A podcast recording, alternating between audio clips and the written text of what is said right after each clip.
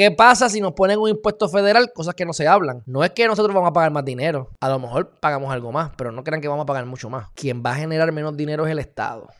A quien no le conviene es al Estado, mi gente, porque si de un 100% aumenta el porcentaje de, de, federal, va a disminuir el porcentaje estatal. Esa parte no se habla por ahí. Eso no le conviene al gobierno, a ninguno de los partidos. ¿Ves cómo sus como las aspiraciones de los partidos tradicionales van en contra de sus propios intereses. Por eso es el absurdo. El 2020 ha llegado, año de elecciones. Necesitamos a alguien atrevido, preparado, honesto y sincero, que no se ofenda con nadie. Ahora con ustedes, el segmento caliente, donde se combate la mentira con la verdad. Démosle la bienvenida al licenciado Alejandro Herriman. Alejandro Herriman. Alejandro Herriman.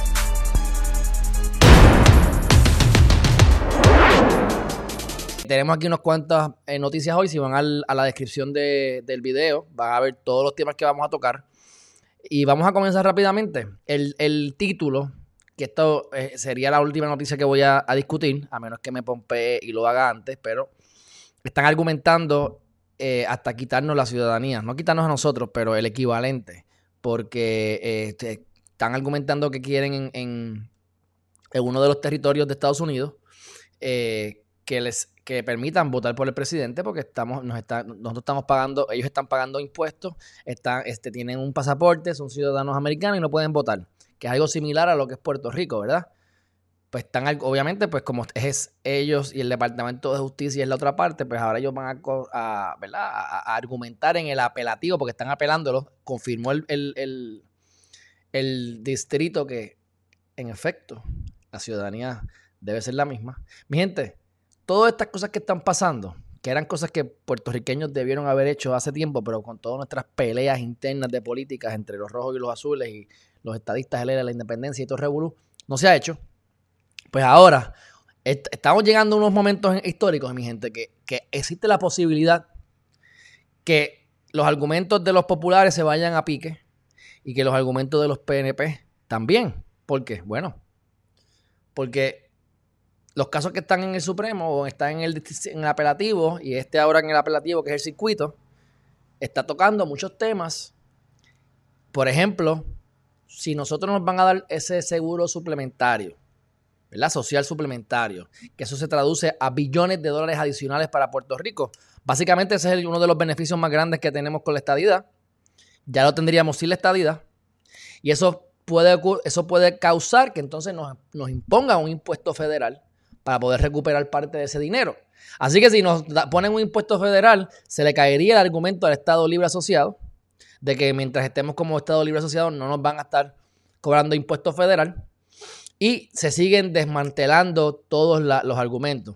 Entonces, en el caso de que si la ciudadanía es de segunda clase, si esto se confirma en el apelativo, esta persona va a poder votar no sé cómo lo aplicaría Puerto Rico, porque en el caso de Puerto Rico somos territorios no incorporados, no tendría que ver ese caso a ver si hace la distinción, pero si no la hace o incluye al, no incorporado, sabe que vamos a poder votar por el presidente sin ser Estado.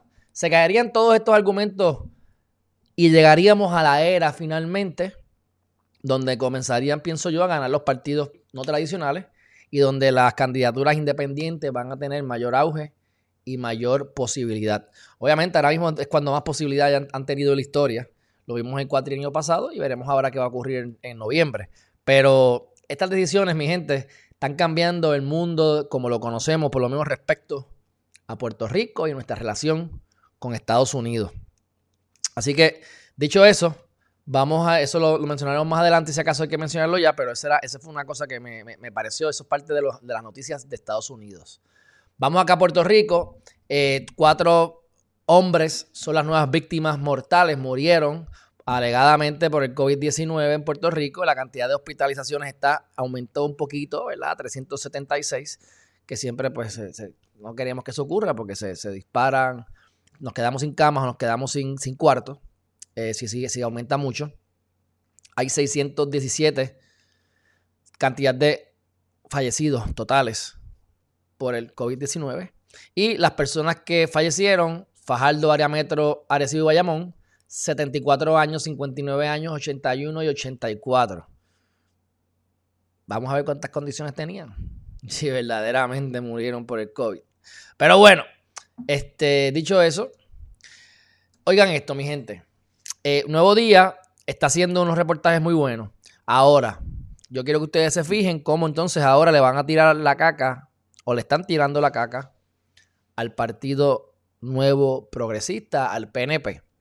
Eso lo que hace y causa es que entonces, si las probabilidades es que el PPD gane, pues eso lo que hace es que ponen a la gente en contra del PNP, aumentan las probabilidades de que ganen entonces los populares, ¿ves?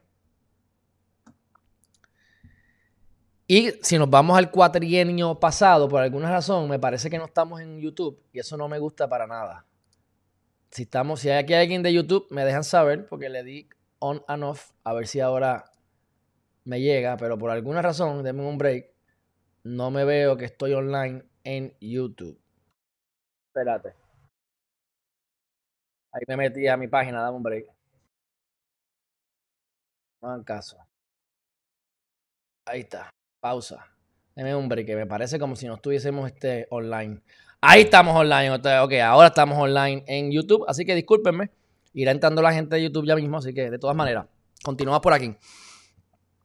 Yo quiero que ustedes vean, y esto tiene que ver con el jefe de ética, estaba hablando de que entonces el reportaje del Nuevo Día están haciendo muy buenas, eh, eh, ¿verdad? El Nuevo Día está haciendo muy buenas eh, reportajes, pero de la manera en que lo enfocan, solamente le tiran al PNP.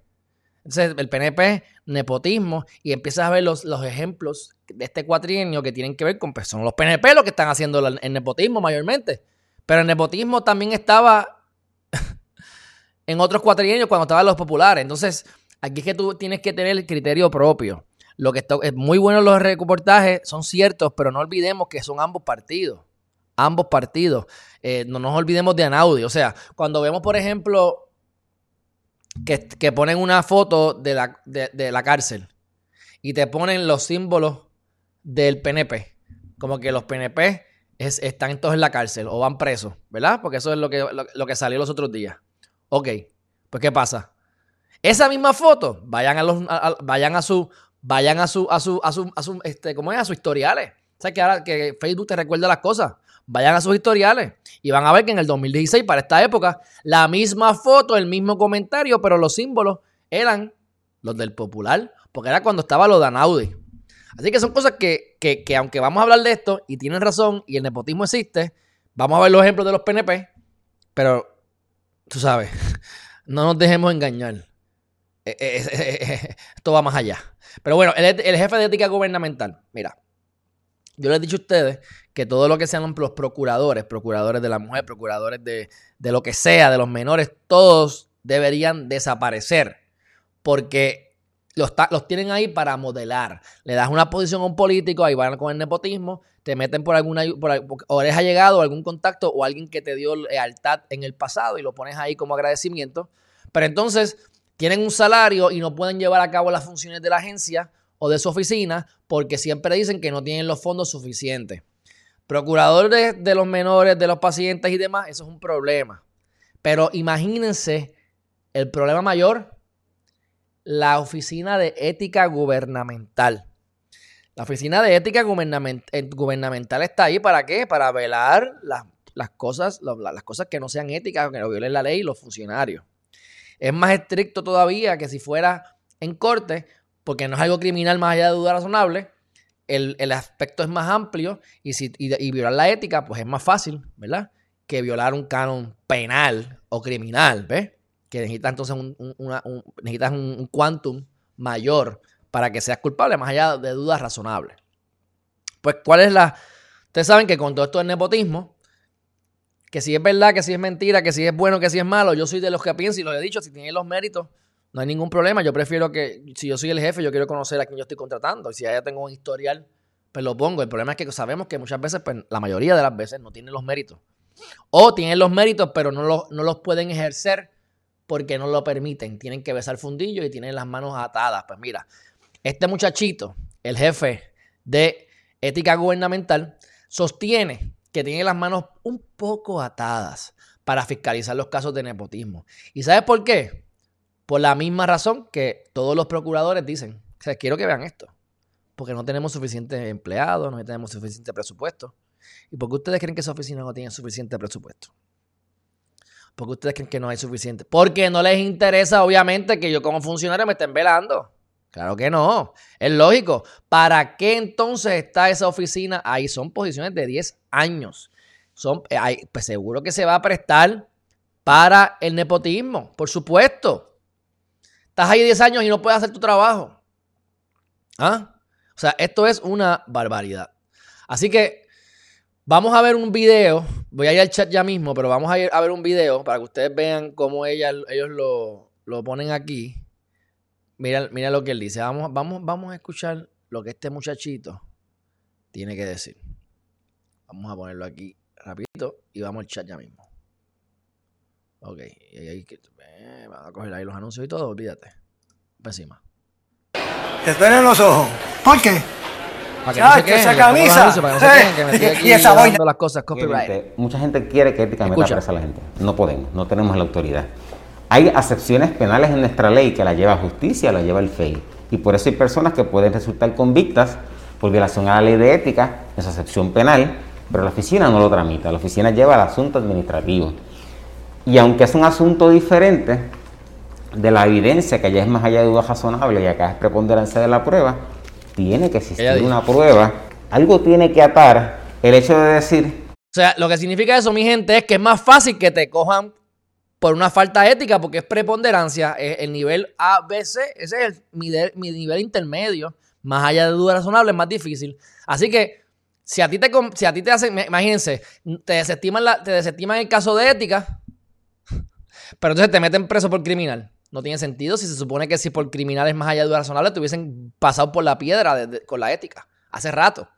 ¿Cuántas veces dicen, ay, no podemos, este, miren esto, no podemos eh, ¿verdad? Eh, procesar o continuar con el caso ético porque justicia no nos da la información porque es un caso criminal. Bueno, pues tú no desestimas el caso. Si eso fuese cierto y tú tienes las manos tan atadas que no puedes hacer eso porque el caso es tan privado y confidencial que no te lo quieren dar, pues ponlo en hold y espera que se resuelva el criminal. Y una vez se resuelve el caso criminal, usted viene y coge toda esa data y lo procesa. Si lo tiene que procesar. No es desestimarlo. Ay, no pude identificar, no pude autenticar el chat porque soy un mediocre a propósito y desestimas el caso ético. ¿Ven? Entonces, ¿para qué Luis Pérez Vargas está ahí? Que por cierto, como parte de los artículos del nepotismo del Nuevo Día, pues él tiene a su esposa también por ahí eh, contratada. ¿Ves? Esas son las cosas que no, que no dicen y que se quejan. Pero bueno, este, Aquí sale, dice por aquí en, otro, en otro, en otro, porque este es otro eh, artículo del mismo Nuevo Día.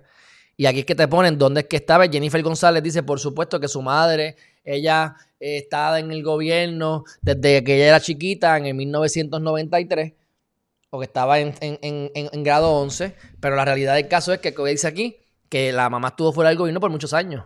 Y fue hasta el 2017 que regresó casualmente. O sea que tampoco digas medias verdades, sí, estaba desde antes, pero fue, fue contratada nuevamente ahora, ¿ves? Entonces, vemos aquí cómo, eh, que sí, que sí, es una empleada federal, mira, son argumentos bobos. Tú vas a una barra, tú vas a una barra en Bayamón y tú vas a ver un montón de jueces. Tú vas a una barra, qué sé yo, otra barra en, en Cagua y vas a ver un montón de abogados de defensa. ¿Ves? Todo depende porque la gente se segrega. Así que Tú estás como abogado jangueando y bebiendo con el juez. En Puerto Rico el mercado es pequeño, el lugar es pequeño. Por eso es que es difícil conseguir este, conseguir eh, jurado. Porque somos una isla, mi gente, somos una isla. Así que vamos a ver este video rapidito. Tres minutos. No sé si lo ponga completo, pero aquí es que yo digo que está bueno. Me gusta lo que están haciendo. Pero entonces ahora es todo es contra del PNP. Y se nos olvida los populares. En Puerto Rico, al menos una tercera parte de las dependencias estatales han dado puestos o contratos a familiares de figuras con poder político. Esto lo confirmó la Unidad de Investigación y Datos de El Nuevo Día, que halló 142 casos de nepotismo e influencia familiar en 54 entidades públicas. Pero, ¿cómo ocurre el nepotismo? El nepotismo ocurre cuando un funcionario público acomoda o da preferencia a un pariente en el gobierno, pues por el simple hecho de ser familia. En la rama ejecutiva, Esta práctica es penalizada por la ley de ética gubernamental. Las leyes incluso establecen... Es penalizada por la, por la ley de ética gubernamental que tengo las manos atadas porque no tengo suficientes empleados para poder estar al tanto con todo el nepotismo, pero viene un periodista que hace una pequeña investigación y tiene toda la data accesible como nosotros, como, como, ciudadanos, porque esa data es pública, tenemos acceso, pero bendito, él que está, eso, está para eso, tiene las manos atadas porque no tiene suficientes empleados. Pues entonces validamos, reafirmamos y confirmamos nuevamente lo que llevo diciendo por años. Cierren la de benditas oficinas, los procuradores y la de ética, porque no tienen. Si la excusa es que no tienes suficiente dinero, suficiente presupuesto, esas cosas pasan a propósito. Pues entonces cierra la bendita oficina y te ahorras varios salarios. Ah, que no es tanto, no es tanto, pero para votarlos, pues ¿para qué vamos a votar, chavos? Ah, mételos en otra cosa. Págale mejor entonces a. Si, te vas si me voy a poner en ese, me quiero poner un poco emocional, ¿por qué no pones ese dinero en, educación especial? O en diferentes lugares que hacen falta, que no hay dinero. Acabamos de perder un billón de dólares en fondos federales porque no se usaron. O sea, un billón de dólares. Ustedes entienden lo responsables que somos aquí en Puerto Rico tienen que ser por el principio de mérito. Pero hay lagunas y excepciones. Una vía clásica es a través de autorizaciones que concede la Oficina de todo azul ahora, todo azul. a los funcionarios de la rama ejecutiva. Este tipo de dispensas también son otorgadas por los líderes de la legislatura. Veamos el caso de Carlos Johnny Méndez. El presidente de la Cámara autorizó que el hijo de la ex representante... Primero que todo, detalle. ¿Sabes que se hizo la bariátrica? Y está mucho más flaco. ¿verdad? Pues esto es un video reciente de ahora, de hoy, ¿verdad? No solamente te vas a atacar ahora a todos los azules, sino que lo pones, cuando estaba gordo, cuando estaba gordo. ¿Sabes? Geriman TV se trata de que tiene razón, pero de que abríamos los ojos. Mira cómo nos están manipulando. Lo ponen gordo para que le cojan más ganas y votes popular. María Milagros Charbonnier fuera reclutado por el representante José Che Pérez Cordero como técnico de comisión. Por otro lado, el presidente del Senado, Tomás Rivera Schatz, autorizó que el senador Luis Verdiel contratara a su hijo en su propia oficina y que José Luis Dalmau contratara a su hermana. Pero la práctica más generalizada es reclutar a un pariente en una entidad pública distinta a la que trabaja el alto funcionario. Eso lo dijimos un montón de veces en la radio. Los hijos, las hijas de Wanda Vázquez Garcet. De esta forma, ni siquiera tiene que solicitar autorización. Por ejemplo, los reclutamientos de familiares en este cuatrienio vinculan a la gobernadora Wanda Vázquez Garcet. Su hija mayor mantuvo contratos en el Departamento de Corrección y Rehabilitación mientras que su otra hija consiguió un puesto de confianza en el negociado. Sí, pero esto es importante, esto es importante destacarlo. Número uno, Stephanie Díaz Vázquez, que es la que tiene, la hija que tiene o tuvo ese contrato con recreación y deporte, adiós, con, con rehabilitación y corrección y rehabilitación, que de rehabilitación no tiene nada. Es importante que recuerden algo. Ese dinero, ella era secretaria de justicia. Ella tenía una partida para secretaria de justicia. Ella, como la jefa de, de justicia, coge un presupuesto y le, le da un presupuesto de de 60 mil dólares a corrección. Y casualmente con ese dinero de corrección que ella como secretaria de justicia le otorga, es que le pagan 5 mil dólares mensuales por un año a Stephanie Díaz Vázquez. ¿Ves? Eso no aparece en ese detalle, pero eso quiero que lo, que lo, que lo, que lo recuerden y si no, que lo sepan. ¿Qué sabe ella de recreación y deporte? Y vuelvo con lo mismo. De corrección y rehabilitación. Pues debe saber lo mismo que yo sé de, bueno, qué sé yo, como dirían por ahí, del espacio, del espacio, ¿ves? Nada, nada, porque no cogió en un curso de cómo ser astronauta, ¿ves? Pues ella tampoco. Entonces la otra hija, que es la que todo el mundo le gusta, Beatriz Díaz Vázquez, que no parece hija de ella, porque es bonita así. así que si, si es la madre, tiene que cuidarse. Pero bueno, fuera del chiste, no me vayan a dar las nenas. Mira, este, ella estaba con emergencias médicas. Como me la vendieron, es que es una muchacha bien buena gente. Pero no tiene conocimiento de lo que está haciendo. Y es lógico. Te pones ahí por, por, por no por méritos, sino porque es mi hija o mi hijo. O familiar. El manejo de emergencias. Y los casos son numerosos. manejo de emergencia. El presidente del Senado tuvo a su hermana como gerente de comunicaciones de la superintendencia del Capitolio. Pero no queda ahí. La madre de la hija del político es la directora de la administración de terrenos. De igual forma, el presidente cameral tiene a su esposa como ayudante especial en la superintendencia del Capitolio, y su hijastro es ayudante del administrador en la Corporación del Fondo del Seguro del Estado. Dentro de la Autoridad de Energía Eléctrica hay múltiples redes familiares. Por ejemplo, la ingeniera Mirella Rodríguez es esposa del designado director Efran Paredes y logró un ascenso en este cuatrienio que fue consultado con ética gubernamental.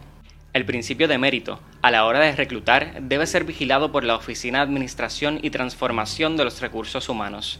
Sin embargo, esta oficina no pudo evidenciar que haya hecho una sola auditoría a las agencias y municipios desde su creación en 2017. El costo que implica es demasiado porque es un costo de, eso tú lo traduces de un punto de vista de interés público, en favoritismo, en privilegio, en falta de acceso de toda la ciudadanía a los cargos y las posiciones que puedan entonces permitir servirle al pueblo. El amor que se tiene por un familiar, por hermoso que sea, es un interés privado. Y podría chocar con lo que es decisiones que tengan que ver con interés público. Bueno, ese, ese fue profesor mío de mi clase de administrativo. Eh, me cae bien, pero esa fue una de las clases que me arrepentí de coger. Porque yo les, digo que yo, como estudié en la UPR, no me obligan a coger todos los cursos. Yo nunca cogí la clase de sucesiones.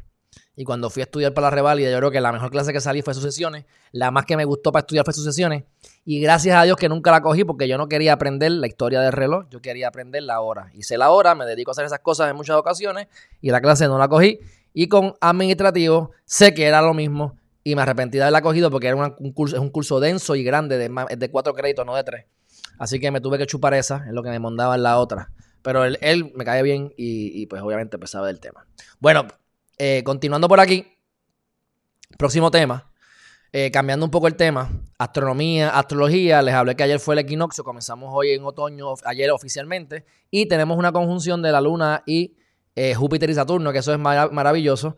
Este, depende de la astrología que usted siga, si es que siga alguna, ¿verdad? Está la tropical, que es la que decía Walter Mercado, aunque Walter Mercado tenía su propia cosa más de drama y de emociones que de verdad era bien general. Pero la parte védica, eh, ellos utilizan el planeta Luna, la Luna, como es el planeta más importante, no el Sol. Así que si tú eres Tauro, tú eres Aries o tú eres lo que sea, Sagitario, es porque tu Sol está en Sagitario no es porque hayan otros planetas que están en Sagitario, por lo tanto, tú puedes tener el Sol en Sagitario, tener 25 planetas en otros lugares y tienes un montón de otros rasgos que no tienen que ver con Sagitario, a lo mejor te pareces más a otra persona que no es Sagitaria, Sagitario porque tienes la Luna en el mismo lugar o Saturno en el mismo lugar, aunque el Sol esté en otro sitio. Pero bueno, independientemente de lo que tú eh, sigas, si sigues alguna de esas cosas a nivel físico, va a estar, como siempre, la astrología también es física, de, cosas, materia física de los planetas, pues van a estar juntas, conjunciones que van a estar todos juntos en una misma casa.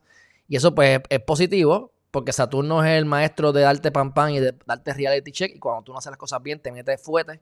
Júpiter es el que te da, ¿verdad? Este positivismo, eh, te da conocimiento. El exceso de positivismo puede ser malo porque también tienes que tener, ver la realidad. No puedes estar, estar al garete porque todo va a salir bien y vas a ir a 100 millas por hora con los ojos cerrados porque todo va a salir bien porque te puedes estrellar y matarte. ¿Ves? Y la luna que tiene que ver con tu madre, tiene que ver con tu mente, pues todo eso va a estar junto, así que ustedes lleguen a su conclusión. Pero el punto de esto es que se va a ver a simple vista la noche del jueves y el viernes, así que por supuesto, yo desde el paraíso, desde el Edén, desde una playa remota y sin luces, vamos a poder sentarnos a ver a simple vista esos planetas. Así que los invito a que hagan lo mismo. Bueno, próximo tema, mi gente. Wanda Vázquez ordena, y este es el chistecito, que vamos a complementarlo con el chistecito anterior de ética gubernamental y el nepotismo. Dice Endy.com que Wanda Vázquez Garcet está ordenando una investigación sobre las recientes desapariciones de menores. Ustedes saben que están desapareciendo personas eh, mujeres y menores. Y se está alegando de que puede ser trata humana. No, lo digo así todavía porque no, se ha confirmado, pero sabemos que la trata humana existe.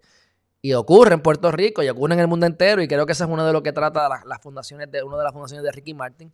Y la realidad es que sí, que existe la trata humana. Porque hay diferentes modalidades de trata humana.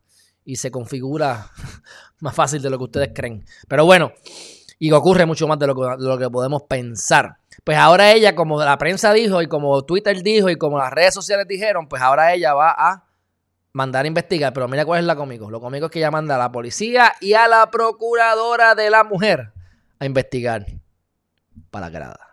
Esto es una cosa para grada. Apúntenlo en su agenda, apúntenlo en una notita. Mira, en septiembre 23, Wanda Vázquez ordena investigación. Eh, conclusión, no va a ocurrir nada. Y apúntenlo y vamos a ver si ocurre algo. Porque si se lo dieron a la procuradora de la mujer que no tiene dinero, que no tiene presupuesto y volvemos a lo mismo que estamos hablando, pues esto es más para las gradas, pero es bueno que ustedes pues lo vean, lo sepan y se den cuenta de cómo es que funciona. Y ella puso en su Twitter lo siguiente. Dado todos los mensajes que se están cursando en las redes sociales relacionados a situaciones con menores de edad, le solicité a la Procuradora de la Mujer investigar en coordinación con PRPD Noticias, o sea, con la Policía de Puerto Rico, que ese es, el, ese es la dirección de Twitter de la policía. PRPD Noticias. Ay, mi gente, no se dejen engañar. Use Clorox y Clorox no me ha dado auspicio todavía, pero hay que decirlo porque no se dejen engañar, mi gente. No se dejen engañar. Tenemos aquí unos boricuas que parece que son locos. Vamos a respetarlos, ¿verdad? No vamos a decir que son locos. Yo jamás haría lo que ellos están haciendo. Me imagino que de aquí, de la gente que estamos aquí ahora mismo en vivo, algunos de ustedes lo harán. Así que no podemos tampoco decirles locos ustedes. Pero diría yo que son muy arriesgados. Yo, Alejandro Herriman que me arriesgo para muchas cosas, para esto no me arriesgaría. Y dicen que hay unos boricuas que están en Mississippi, déjame cómo se ve esto aquí, ahí está, en Mississippi, reciben segunda dosis de vacuna experimental contra el COVID-19. Más vale que me pongan 10 millones de pesos en mi cuenta y que me den un seguro por si quedo así, turuleco, me cubra. Porque experimentando conmigo como guinea pig, Chacho, mira, yo nunca me he vacunado con el A1H1 y el GMH. Aquí no me van a venir a, vacunar. Ustedes, si quieren vacunarse, vacúnense. Yo voy a durar más de 100 años. A menos que venga alguien aquí, ¿verdad? Y me, mate o algo así. Pero porque yo me muera de alguna razón, mi expectativa de vida, por lo menos personal, creo quererme el embuste de que voy a durar más de 100 años. Y no me voy a vacunar. No me voy a vacunar. Y menos cuando parte de todos los embustes que se dicen por ahí que no se han confirmado es que te puedes contaminar más de una vez. Así que si tú te contaminas dos veces con el COVID, pues ya se va ese, esa teoría de que la vacuna, inyectarte el virus, te va a hacer los anticuerpos para que entonces no te dé de nuevo. Si te da de nuevo, tú sabes. Pero, cada loco con su tema. ¿Por qué ponen a los boricuas de Mississippi y no, no ponen a los white males and females haciéndolo? Pues no sé. Pero no me, no me llama la atención que utilicen a los pobres boricuas para ir a la guerra, a morir. Por eso nos dio la ciudadanía en el 1917. Y entonces vengan ahora a darnos vacunas para ver si no nos morimos en el camino. Y si no nos morimos, pues entonces podemos hablar de otras cosas. Ok, este, este artículo no lo voy a discutir ahora. Y la realidad es que no lo leí. Es bien corto. Es, es mal, si lo leo ahora lo podemos discutir, pero no lo voy a leer ahora. Pero vayan ustedes a verlo. Primera hora de Normando Valentín. Hay mucha gente de ustedes que me habla mal de Normando Valentín. Yo no sé por qué. A mí me cae bien. Y ahí yo lo conozco personalmente. Y a mí Normando Valentín me cae súper bien, pero obviamente yo tampoco es como que lo sigo a él todos los días y sé lo que dice, lo que hace. Pero yo estuve con él en radio, en Fidelity. La primera vez que estuve en radio este, fue con él. Eh, eso fue gracias a Carlos Seda que me puso allí. Y, y, yo me gustaba porque yo, yo, estaba empezando y no es que no me pase todavía, me pasa cada rato. Pero me gusta porque él, cuando yo le hacía preguntas o hacía comentarios, él venía y lo hacía bruto proof. Él, venía y refraseaba lo que yo decía y daba un contexto para que la masa lo entendiera mejor. Así que él me ayudó, ¿verdad? No me ayudó directamente, pero yo aprendiendo de cómo él lo hacía, indirectamente me aprendí de él y me ayudó a cómo uno debería hacerlo más bruto proof para que la abuelita, con todo el respeto, ¿verdad? De 80 años, entienda lo que estoy diciendo. ¿verdad? Que no tiene que ver con abuelita y tiene que ver con 80 años, tiene más bien que ver con educación o conocimiento del tema. Y estos temas tampoco es que sean tan sencillos. O sea, yo los veo todos los días, soy abogado. Pero si no eres abogado, pues a lo mejor eh, la experiencia es otra, ¿verdad? Y no, no entiendes todos los. Y ahí está mi abuela defendiéndose. Mira, a mí no me van a vacunar ni siquiera para la influenza. Muy bien, así me gusta, agua, así me gusta. Que por cierto, yo les digo esto a ustedes. O sea, ustedes no tienen que vacunar a sus hijos tampoco. Así que si no quieren vacunar a sus hijos, a mí eso, a mí eso no me llama la atención hacerlo tanto porque ahí no hay, ahí no hay chavo. Pero con tal de no de, hacer un bien social, si no quieren que vacunen a sus hijos en la escuela, ustedes me contactan y yo les digo cómo es que pueden liberarse de ponerle la vacuna a sus hijos y la escuela no los pueda obligar. Pero bueno, lo que está diciendo Normando Valentín, que no sé todavía, es el reto que tiene el movimiento Victoria Ciudadana, así que lo voy a leer y voy a comentarlo más adelante, no en este en vivo, por supuesto. Así que déjame seguir cerrando las pantallas que ya hemos discutido. Vamos ahora, eh, no lo voy a poner porque dura media hora, pero sí les recomiendo que vayan a ver eh, al, vocero. En el vocero está esta, esta entrevista que hicieron, que me gusta ¿Por qué? Porque, mira, ves, está ahí Newman, está ahí que está eh, alcalde, aspirante alcalde de, por el PIB de San Juan, que lo entrevistamos aquí, Adrián González. ha sido un nombramiento también. Está Héctor Ferrer, eh, hijo, que yo lo quiero entrevistar y lo entrevistaré antes de noviembre, si Dios quiere. Voy a, a comenzar mi. Hoy tengo ya la agenda cargada, pero mañana comienzo mi hostigamiento mode, mi modo hostigamiento 101 que es lo que hace que yo consiga las entrevistas. Así que Héctor Ferrer, apúntenlo, que lo voy a tener en, Geriman TV eh, más temprano que tarde, porque va a ser antes de noviembre. Eh, estoy seguro que va a ganar. Eh, para lo que está corriendo como representante, fue el más que sacó en la primaria con los populares, así que eso se va a ver reflejado de alguna manera. Pero vayan a verlo, aunque yo sé que Emilia Isabel Abreu Vera le encantan estas personas que están en pantalla, pero eh, me parece interesante porque es algo que yo quisiera hacer. O sea, a ver, el vocero le da esta exposición a este muchacho que está aquí como periodista. Me gusta porque es algo que yo quisiera hacer, tenerlo a los diferentes funcionarios debatiendo y discutiendo sobre temas que yo modere. Así que eso pues, lo haremos en un futuro cercano, pero eso depende de que yo lo, lo coordine. Así que estaremos haciéndolo próximamente, pero pueden verla. Obviamente, lo que vas a ver es mucha politiquería, mi gente, pero yo no necesariamente quiero que ustedes aprendan de ello. Quiero que ustedes aprendan de la dinámica, de cómo entonces va a venir Newman a hablar bien de Pierluisi, cómo el otro va a atacar al PNP y entonces va a decir lo bien que lo hace Charlie, y cómo el otro va a decir usted no sirve para nada. ¿Ves? Entonces, pues esa es más o menos la dinámica, pero es interesante porque tiene, porque siempre hay, no siempre, pero si ustedes conocen y, y no conocen con la repetición, que sigue buscando y sigue buscando y se siguen en y van a seguir aprendiendo y van a seguir recordándose de cosas, pues van a ver la importancia, ¿verdad? De que, de que cada cual tiene unos argumentos y, hay cierta, hay, y muchos de ellos son correctos, o sea, el que está a favor y en contra, ambos correctos, como vimos en el debate en muchas ocasiones. Pero bueno, vayan ustedes y vean eso porque yo no voy a, tenerlo aquí media hora y me van a dar un copyright infringement por eso. Bueno, había, hubo, ¿verdad? Estuvo habiendo, hubo, vamos a hablar correctamente, en un accidente donde alguien murió. Miren esto como se ve. Había, un tapón Llamando aquí, parece que no saben que estoy en vivo. Este, miren esta foto, mi gente. Miren este, este camión, se habrá quedado dormido. Yo, no entiendo qué fue lo que pasó. Pero miren esto. O sea, esta es la foto.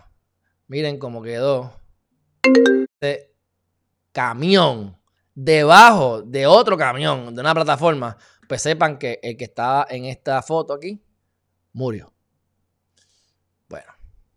Vamos a ver ahí. Próximo, próxima noticia. Ok, ustedes saben de la que ayer les dije de esta pareja que admitió haber matado a su hijo. Pues eso ha seguido, ha seguido modificándose, ¿verdad? Lo, hay alguien que quiera hablar conmigo de verdad, déjame. Déjame resolver este problema ahora. Resuelto el problema. Eh, pues mira lo que dice ahora el vocero. Que se pone peor la cosa. A ellos los cogen robando. Parece que cogieron unos viejitos y los robaron allá a punta de pistola a punta de cuchillo. ¿Verdad? No tienen chavos para fianza. Le ponen un millón de dólares por el caso de robo. Y en esa investigación del caso de robo es que ella comenta que su hijo está en el, en el cielo con los angelitos. Y supuestamente es el marido el que entonces dice dónde está el, cambió la, versión, porque la versión ayer era que ella fue la que dijo. Por eso es que tenemos que tener cuidado como comentamos. Hay que ser responsable porque no sabemos la verdad hasta que llegue el caso y se argumenten cosas en el caso legal. Pero van presos porque no tienen fianza, no tienen chavos para fianza, por eh, en un robo fatal, ¿verdad? Pero entonces se hallan los restos de, alegadamente el hijo, el hijo, hay que ver, en el río, en las orillas del río Patagonia.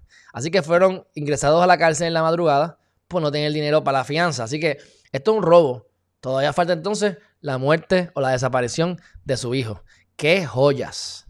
Tú les miras la cara, tú les miras la cara, mira los ojos. O sea, esto, esto vamos a clase de body language. Vamos a hacer esto rápido, nos vamos, nos vamos, nos vamos. No voy a perder tiempo con estos estúpido.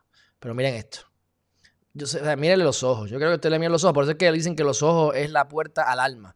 Hay gente que me dice, ah, que tú eres de miradas intensas. Y yo digo, bueno, yo te, yo, yo si, tú crees que soy de miradas intensas, pues algo te quieres esconderme. Porque yo soy de destaparme los ojos y mirarte los ojos. Ay, es que no, mira, mírenle los ojos a esa mujer. Dígame que ahí no hay, está como... Para empezar, si me dices a mí, también tiene algún, a lo mejor tiene hasta perico metido en el sistema. Pero mínimo, tú sabes, mira los ojos, cómo está. Y si la ves de frente, te aseguro que vas a ver que está vacía. Vas a ver un vacío total. Pero bueno, eso es otro tema. Vamos para el próximo tema. Esta gente no vale nada porque independientemente, pues ya son muchas cosas en su contra.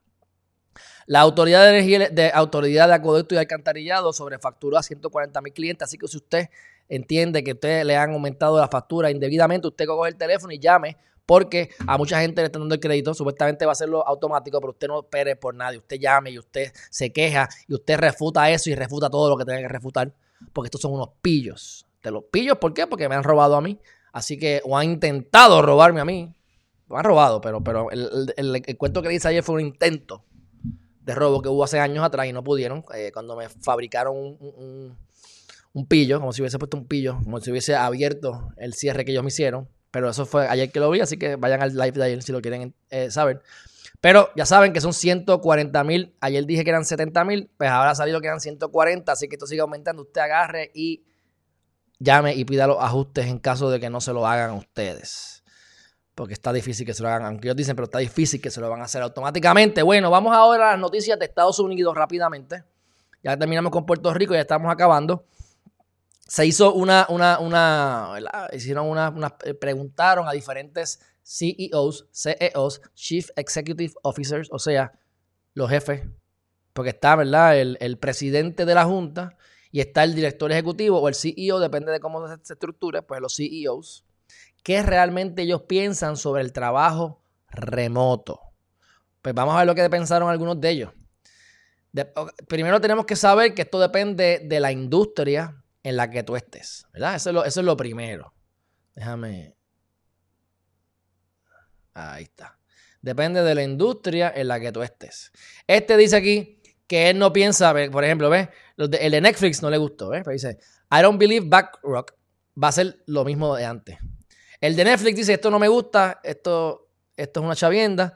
El de BlackRock dice, mira, yo creo que no vamos a volver al 100%. Cuando todo esto termine, vamos a estar un 60 a un 70%. Así que no lo veo como una queja. Este, hay otro que dice, lo tratamos, pero no es lo mismo. Esto no me gusta. El mismo, eh, la misma calidad de trabajo no, no, se, no se puede obtener. Pero este tipo está bregando con robotics, ¿sabes? Tú estás, si tú tienes que ir a un laboratorio, tú tienes un equipo de cientos de miles de dólares y tienes ahí los, o tienes que ir a unos estetoscopios científicos hacer cosas, pues obviamente tú no vas a tener a replicar un laboratorio en cada casa de un empleado. Pues sí, claro que la calidad va a bajar. Pero en el caso mío y el, yo, yo, me atrevería a decir que de la mayoría de las personas, esto es una bendición. Esto es una bendición. Warren Buffett dice, en la, oferta y la demanda de la espacio de oficina va posiblemente a cambiar significativamente. Muchas personas se han dado cuenta que pueden trabajar desde la casa y hay otros métodos para, ¿verdad? Para, para llevar a cabo sus transacciones o sus negocios este, de como ellos hubiesen pensado hace varios días, hace varios años atrás, y quien, cuando hay cambios en el mundo, tienes que ajustarte. O sea, when change happens in the world, you adjust to it. Y eso es así, mi gente. El que no se ajuste a los cambios se queda atrás y muere la empresa muere. El Barça Novels, que no le hizo caso a Amazon, muere. ¿Por qué? Porque se quedaron con lo tradicional. Tienes que modificar, tienes que cambiar tus formas de estrategia. Si tú publicas libros, utiliza los libros, utiliza eh, ¿verdad? Lo, que has aprendido del pasado, pero la manera de publicar libros ha cambiado dramáticamente. Miren la música. No vengan a decirme que antes cuando yo bregaba con los contratos de distribución y demás, que todavía están, ¿verdad? Obviamente se usan, pero es diferente. Ya no es distribuir un CD, ahora es ir a iTunes, ir a Spotify. O sea, los ingresos más grandes, o de los más grandes, creo que es el tercer ingreso más grande que tiene, o el segundo, Apple, es el store. Igual Google, porque son cosas digitales. Ahí está el dinero, no en los CD. que eran limitados físicos. Yo estoy votando y mira, yo sé lo que estoy haciendo, mi gente. Yo tengo cinco cajas de libros. Salí de todas mis cosas y tengo los libros en caja. Yo estoy ahora sentándome a ver cuánto, qué libros yo puedo vender, qué libros yo voy a volver a leer o qué libros no voy a leer más nunca en mi vida. Los que no voy a leer más nunca en mi vida, ¿cuánto valen? Si se pueden vender, se venden. Si, se ven, si no tienen mucho valor, los baratos y los digitalizo. Y los libros que yo quiero, que no quiero votar, porque los quiero, me gustan, los voy a romper, los estoy rompiendo por día o cojo uno y lo digitalizo. Y lo voto. Y me quedo con el libro digitalizado, que es hasta mejor. Porque puedo entonces buscar las palabras. Si quiero buscar algo de, por ejemplo, algo legal que tenga que ver con, con los trusts, con los, fideicomisos. Pues yo entonces puedo buscar fideicomiso, pan, y me va a salir todas las veces que la palabra fideicomiso se utilizó en el libro. Si lo tengo físicamente, tengo que ir físicamente a leerlo. Así que en el caso mío, pues yo, a muchos de ustedes no lo verán de esa manera, pero, y, pero es mucho más efectivo, más eficiente y al final del día lo prefiero así porque le puedo dar copy-paste a, a las cosas. No tengo que estar copiando todo lo que estoy leyendo. Si quiero utilizar algo para ustedes, algo positivo que quiero utilizar aquí, pues ya lo tengo digitalizado y lo puedo entonces proyectar aquí mucho más fácil. Y eventualmente sigo votando. Ayer una caja gigante la desaparecí. Y voy a ir haciendo así hasta que me quede porque mi meta, mi meta, mi gente, es no tener nada. Mi meta es no tener nada.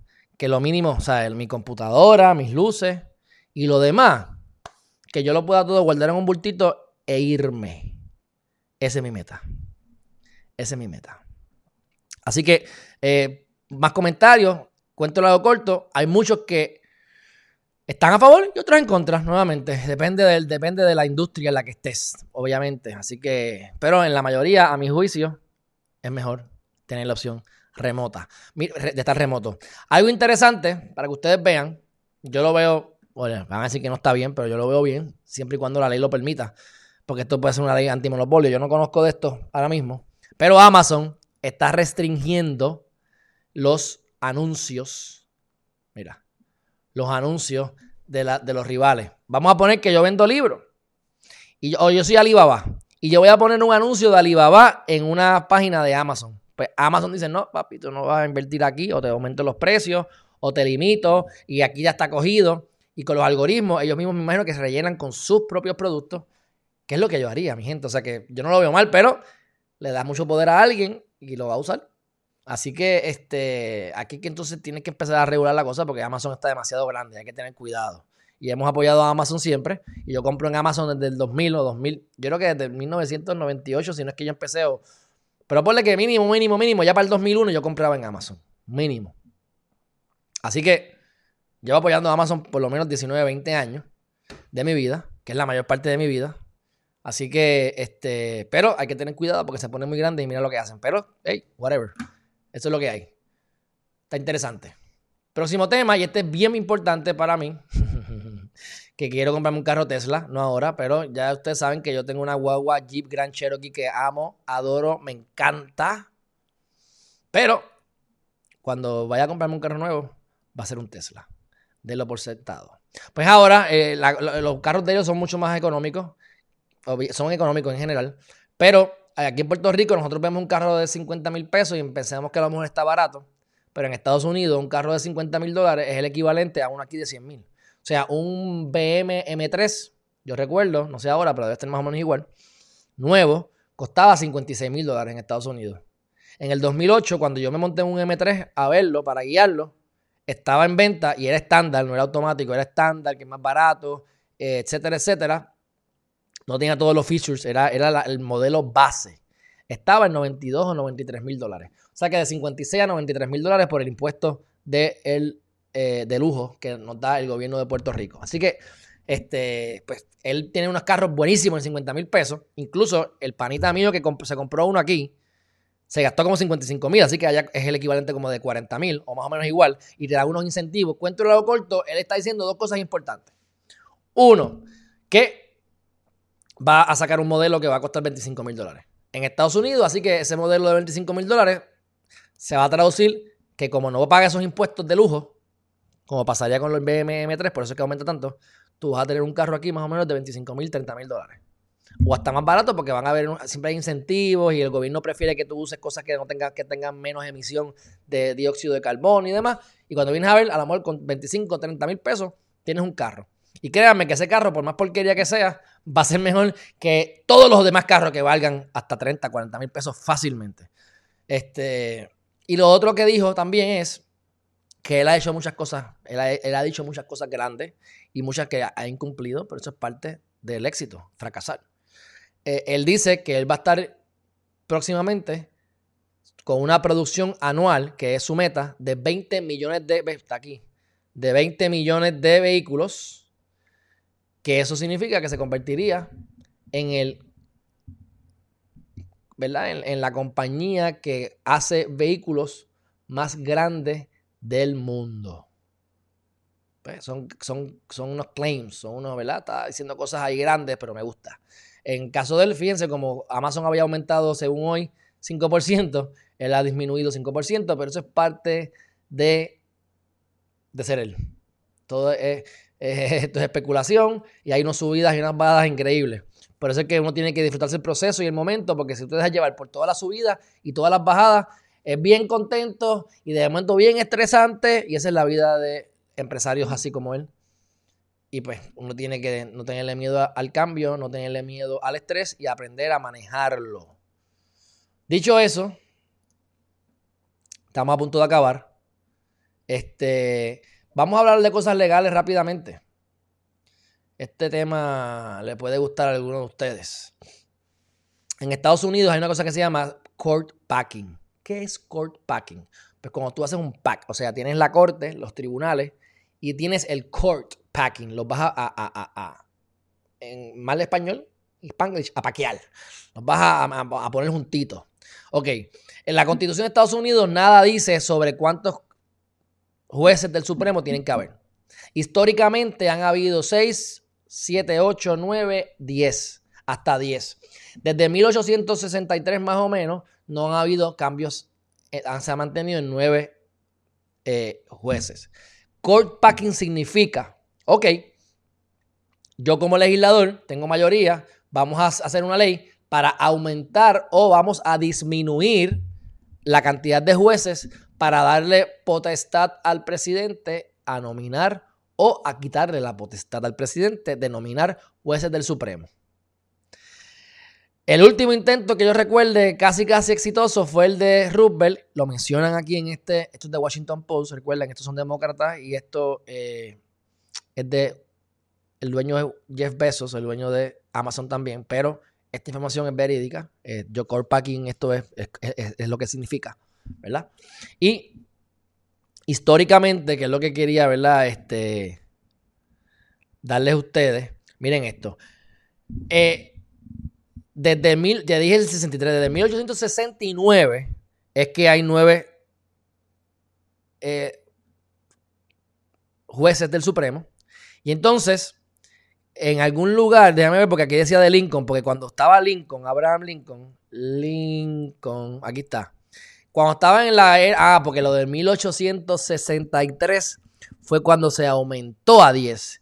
Y eso se hizo para darle al presidente Abraham Lincoln una capacidad de poder tener un juez adicional. Y acuérdense que él abolió la esclavitud, estuvo en esa época, así que quien iba a poner en el, en el Tribunal Supremo era alguien de suma importancia para todo lo que se desarrolló más adelante o si va a desarrollar más adelante en cuestión de, los derechos de los negros, etc. Así que luego, cuando sale y lo matan a él, llega más adelante el presidente Andrew Johnson y vino al Congreso y lo redujo de 10 a 7. ¿Para qué?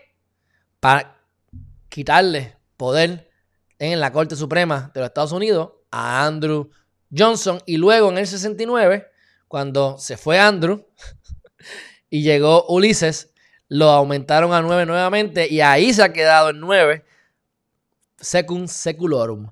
Entonces, en, el, en, la época de Roosevelt, él trató de hacerlo, no pudo, porque lo que quiso es, darle la vuelta para que no, se viera como un court packing. Y él dijo, bueno, pues por cada persona que tenga más de 70 años, como ellos se tienen que retirar, pues yo voy a nominar a alguien. Y había un montón de, habían como 4 o 5 gente que tenía más de 70, así que básicamente le iba a dar la potestad a él indirectamente de nominar a 4, aunque se fueran a, introducir al, Supremo una vez se retiraran. Así que se dieron cuenta, pero como quiera, el propósito lo logró de otra manera, Así que triunfó, pero no hizo lo que fue el court packing. Así que desde el 1869 eso no ocurre. Y aquí yo veo, eh, y, que, y por eso es que lo dicen, porque ahora mismo se está hablando sobre esto. Yo no sé quién es el representante Joe Kennedy III, déjame chequear. Pero en verdad, nada, miren esto. Él es Official Twitter Account of Congressman Joe Kennedy III, representing Massachusetts en el Distrito Cuarto eh, Congresional. Vamos a ver aquí lo que él dijo. Se lo voy a poner en pantalla. No sé si, salga aquí. Como le quito los anuncios, me quitan el tweet. Sí, me quitaron el tweet. Está bien, yo le, yo le pongo los anuncios. Míralo aquí. Aquí está. Él puso en su Twitter. If he holds a vote in 2020, we pack the court in 2021. O sea, en los 1800 y los 1900, eso es calladito para que no note. Aquí lo decimos ahora, la, la era de, la juventud y de la tecnología. We're gonna pack the court in 2021. Ay, nene. Esto es lo que está lleno de la cara al mamalón este. Ok. Debe tener como miedo o menos. Este. Dice, to the right wing trolls tuning in. Legítima ese, obviamente, pues sí, él es sumamente. Se ve sumamente demócrata, aunque no, no me dice específicamente lo que es. Déjame ver aquí. Yo ni sé. Por lógica tiene que ser demócrata, pero no sé. Kennedy, Larson led, led the House colleagues demanding Trump abandon Social Security Tracks. O sea que se está haciendo famoso. Y no, se ve mayor que yo, se ve mayor que yo. Se está haciendo famoso tirándole a Trump. Se parece a, a, a Missy este, Carmen Yulín Cruz. Pero bueno, definitivamente todavía no dice, todavía no me dice de qué, de qué partido es. Así explícitamente, ¿verdad? Este. About Joe. Honored fourth in Congress, currently his fourth term. In his fourth term. El tipo lleva cuatro términos. O sea, que el tipo no, el tipo tiene, el tipo se veía joven de lejos, pero no. Este, de Boston, a member House Energy, bla, bla, bla, bla, bla, bla, bla, bla. ah, mira, aquí tienes el voting record.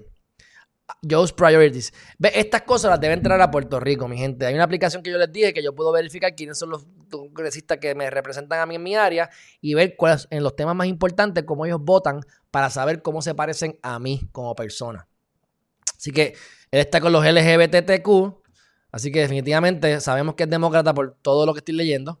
Pero todavía no estoy viendo. Todavía. Déjame ver. Demo. Demo no utiliza la palabra demócrata en su página. Qué cosa más loca. Qué cosa más loca. For Bueno, vamos a cambiar el tema ya, olvídate. Ya le estoy dando mucha promo al, bobito este. Pero, eh, cuarto término. Vamos a ver entonces cuándo nació el tipo este, porque es que de verdad, John Kennedy III, se tiene que tengo 50 años entonces. John Kennedy III, date of birth. Para que ustedes aprendan a buscar. D-O-B, date of birth. Bam. No, no es el presidente, chico. Congressman. Ay, olvídate de eso. No importa. Lo buscamos después. De todas maneras, mi gente, ya estamos casi, casi, casi, casi terminando. Desde que empezamos estamos terminando y no terminamos. Se parece como al fin del mundo, que se va a acabar el mundo, se va a explotar, viene la bestia de 10 cabezas. Y le digo a la gente, mi gente, el mundo se está acabando desde que empezó y todavía no se acaba. Así que estamos como Geriman TV. Ok, salió una noticia que es preocupante, no sé la veracidad, la comento. En Texas, y eso lo habíamos hablado anteriormente con los latinos y los negros, que tiene que ver con la genética en parte posiblemente, pero también con la pobreza. Como más, pobreza en negros y minorías como latinos, pues tienen menos acceso al sistema de salud. Y entonces, en Texas se ha visto un gran aumento y gran, eh, un gran problema de contagios y se han afectado grandemente por el coronavirus los latinos. Los latinos. Y ahí te explican un montón de cosas, pero básicamente ese es el mensaje central. Que hay más de 36 mil latinos. Porque no me sale el. que se han muerto del coronavirus en Estados Unidos. O sea, se han muerto 200 mil y 36 mil son latinos nada más. Hasta ahora. ¿Ves? Ok. Esto es sumamente interesante, sumamente interesante, sumamente interesante, repito. Hay, y lo voy a poner aquí, miren esto. Hay un perro en Helsinki, en Finlandia, que lo tienen para detectar el coronavirus. Explíquenme ustedes eso. Y supuestamente...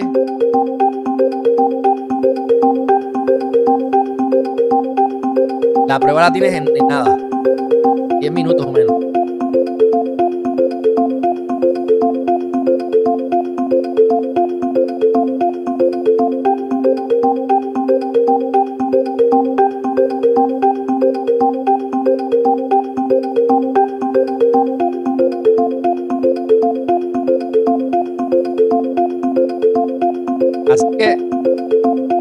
Tiran en Helsinki, empiezan a olerte, te cogen una prueba, huelen la prueba y por oler la prueba saben si tienes supuestamente, ¿verdad? Coronavirus o no. Es algo voluntario, pero wow, si a mí no me meten un palo en la nariz, yo me lo hago. El problema es que yo no me voy a meter un palo en la nariz, a menos que no me quede de otra. Y hasta ahora no, me voy a meter nada. Mi gente, prácticamente hemos terminado. Si voy a repetir, eh, lo más importante, lo más importante que yo puse como título, que lo hablé al principio para no dejar a las que están en principio sufriendo, y ahora lo voy a tocar rápidamente antes de terminar, y es que nosotros tenemos un derecho de nacimiento a la ciudadanía americana. Nacemos y somos ciudadanos, pero no tenemos derecho, entre otras cosas, al voto por el presidente. Al igual que nosotros, hay otros lugares que son territorios, no pasa que nosotros somos no incorporados, esa es la diferencia. Hay otros territorios en Estados Unidos que tienen algo similar, no votan por el presidente. Un lugar parecido a Puerto Rico en ese sentido es la Samoa americana, American Samoa. Y por supuesto, como nosotros no vamos a pelear, siempre tiene que venir un gringo o tiene que venir alguien más a pelear por nosotros, lamentablemente. Pues este señor está diciendo que él es ciudadano, tiene pasaporte, soy americano y no puedo votar por el presidente. ¿ves? El caso llega a el distrito, ¿verdad? Que fuera. Se llama Fitisemanu versus United States. Lo ganó. Lo ganó. Así que dicen que puede ir a votar. ¿Cómo eso le aplicaría a Puerto Rico? Hay que ver. Porque somos no incorporados. Pero yo, puedo, yo pudiese asumir. Yo sí, pero, pero como quiera, es un territorio. Es un territorio, Emilia. Ellos no tienen ni ciudadanía. Ellos no tienen ni ciudadanía, exacto. Es peor. Pues más todavía, si ellos no pueden, si ellos pueden votar, debería aplicarnos de alguna manera, aunque es diferente, ¿verdad? Por lógica.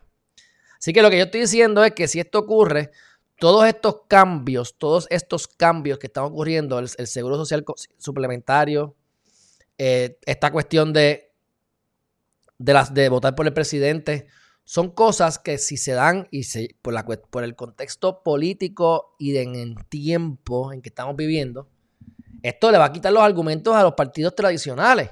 Porque, porque, si nosotros tenemos que ahora vamos a generar billones de dólares por el seguro social suplementario, si esto se confirma en el, en el, en el, en el circuito, en el apelativo federal, lo más probable es que por teoría nos van a poner algún impuesto federal para poder recuperar dinero.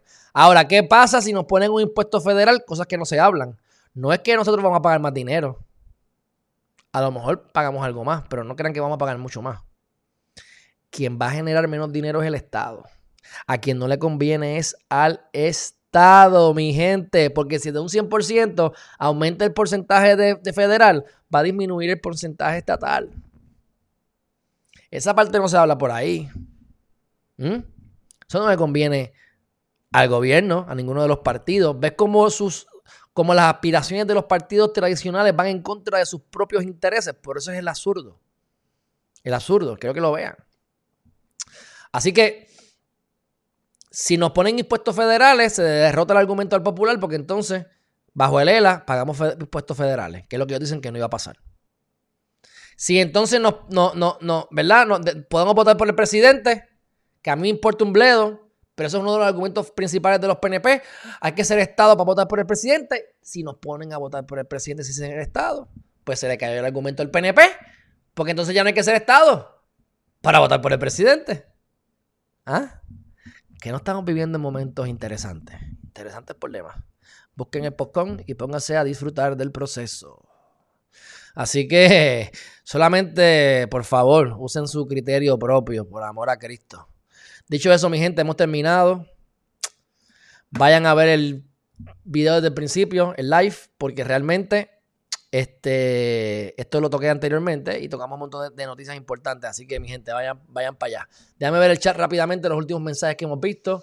Dice por aquí el angelito, dice Emil Isabel, Charito, Charito, Luna, ¿qué está pasando? Gladys Los ojos son el espejo del alma, dice mi abuelita, energía solar. Charito, eso dice mi mamá, Puerto Rico son ladrones de energía eléctrica. Sí, pero era, de la, era, el acueducto y alcantarillado. Este, mi hermano dice que remotamente trabaja más. Sí, yo, yo también. Pero eso depende de la persona, depende del tipo de trabajo. Dice, a mí me cobraron un dinero y ahora me vuelven a cobrar más todavía. Espero que me den un crédito por lo que me cobraron de más. No, Abu, no esperes que te den un crédito. Que llames y hostigues. Dame el crédito. Solicita el crédito para que te llegue más rápido si que te va a llegar. No esperes por ello. No esperes por ello. Incluye un buen sistema de backup cloud. Me gusta tener mi libro en la mano y marcar, etcétera. Emilia, pues está bien. Usted quiere tener su libro. Usted se vuelve las páginas. Yo voy a vivir con menos. Y el que llega más descargado llega más lejos. Yo puedo vivir en un lugar frente a la playa porque el budget me da para un apartamento de un cuarto. Si yo tengo que entonces tener los libros aquí y, no hubiese votado o no, o no disminuyo mi, mi cargamento, pues tengo que entonces alquilarme un sitio de dos cuartos o tres cuartos y entonces ya el budget no me da o no había la oferta para yo hacerlo. Entonces tengo que cohibirme de vivir en la playa, tengo que cohibirme de lograr mis metas, tengo que cohibirme de ser flexible en mi vida porque tengo un andamiaje que tengo que cargar. De más, pues yo respeto eso. Así que usted qué hace con sus libros, yo los desaparezco. Porque yo, como les digo, yo le doy copy-paste y, y le doy search y los busco y, me es hasta más fácil porque yo no me tú no te lees el libro completo. En el caso mío, yo voy por el yo quiero leerme algo del libro, vamos a ver el índice. ¿Qué temas a mí me interesan ver? Yo voy a ver los temas que me interesan. Si tengo el control find y puedo hacerlo a través de una búsqueda, se me hace muchísimo más fácil. Pero bueno, este dice por acá, Estados Unidos los cajeros son más baratos. Los cajeros, cajeros, ¿será? Manuel Tirado, ¿y por qué no donar el libro de vez en destruirlo? Saludos de West Palm Beach. Saludos, Manuel. Porque para yo poderlo digitalizar, tengo que romperlo para sacarle las páginas. Porque yo no voy uno a uno, ching, ching, ching, ching. No, yo los tiro y los voy digitalizando todo rápido. Una vez yo rompa eso, está en canto, es que yo tengo, lo que tengo son chorro de papel. ¿A quién se los regalo? Pudiese en teoría, a lo mejor con mi grapa, que yo tengo una grapa gigante y graparlo todo con muchas grapas y, regalarlo, pero honestamente, Manuel, el tiempo es oro y yo lo que quiero es votar todo esto.